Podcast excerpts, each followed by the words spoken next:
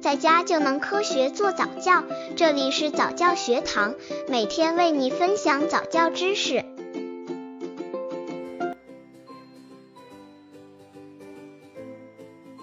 给宝宝买玩具时应注意的六个安全原则。在玩具面前，宝宝可能一点抵抗力也没有，因为宝宝天生喜欢玩具，玩具对他来说太好玩了。尽管玩具能给宝宝带来开心和快乐，可是五颜六色的玩对宝宝却可能有潜在的危险。有些玩具表面涂层含铅量过高，或是有尖利的边角，容易导致宝宝受伤。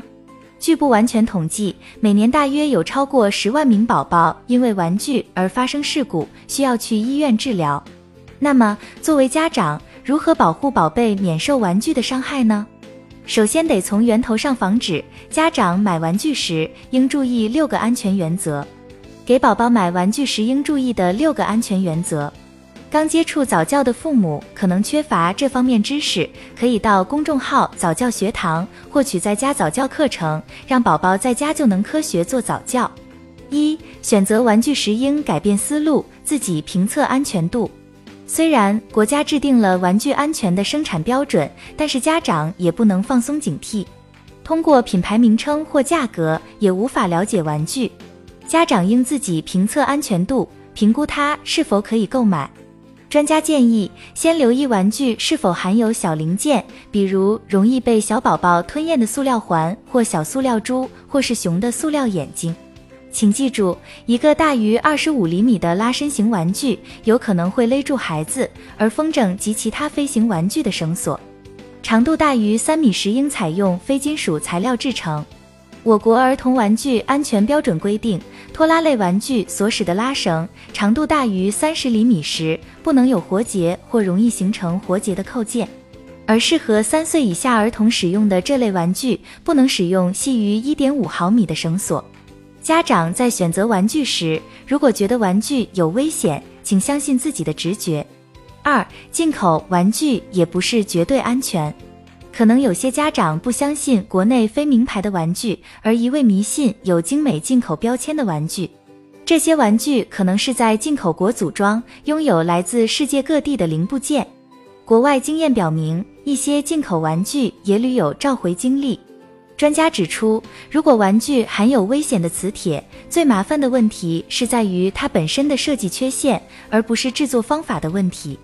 据统计，在过去的二十年中，被召回的玩具有百分之六十至百分之七十是由于设计错误，而制造问题，如油漆内含铅，仅占百分之十。玩具的品牌尽管相对来说安全，但是评定者是你自己，而不能只依靠品牌的公信力。三、检查玩具是否导致窒息或划伤的危险性，请在选择玩具时查看包装上的说明。检查产品是否含有一些对三岁以下儿童来说比较危险的零件。如果包装可以拆开，请亲自检查一下。一些玩具虽然能通过制造商的安全测试，却仍然有威胁。如果玩具中有可拆卸的小零件，在不压扁的情况下就可以被孩子的喉管吞入，那么这种产品请千万不要买给孩子。有时候宝宝也可能将东西嚼扁并吞下去。买玩具的时候，请避免买这种玩具。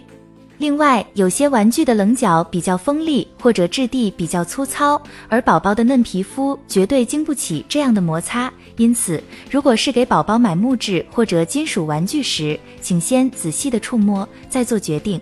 买给孩子的东西，精美的外表不是最重要的，安全才是第一位。四、网购玩具时的注意事项。网上购买玩具时的后期服务和质量保证效益有限，因此妈妈们要格外留心在网上订购的各种玩具。购买前查看产品真品图和产品包装图片。一些商家可能会让你在邮寄时写上给朋友或家人的祝福，家长需要确认产品无误后再进行邮寄。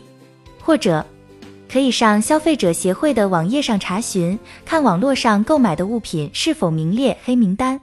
如果是亲戚和朋友们送来的网购玩具，在聚会结束后，也请仔细查看一下有没有哪些部分会对宝宝造成伤害。五、放弃噪音太大的玩具。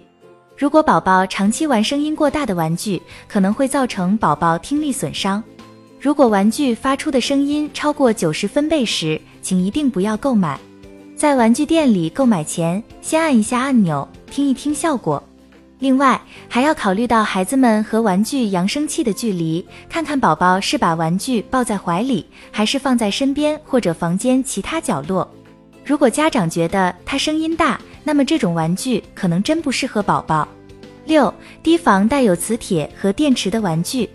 如果宝宝吞下两个或者更多的磁铁，体内的吸力会导致肠道的致命损伤。因此，对于小宝宝来说，易松脱磁铁的玩具有较高危险性。除了上面选择玩具的注意事项，还请家长小心发音图书、音乐贺卡和电子手表中的纽扣电池。孩子如果吞下纽扣电池，会在体内平顺移动，停留在食道，造成组织损伤。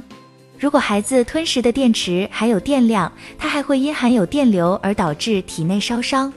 为了安全起见，请家长将含有电池的书和物品放在高处，避免孩子拿到。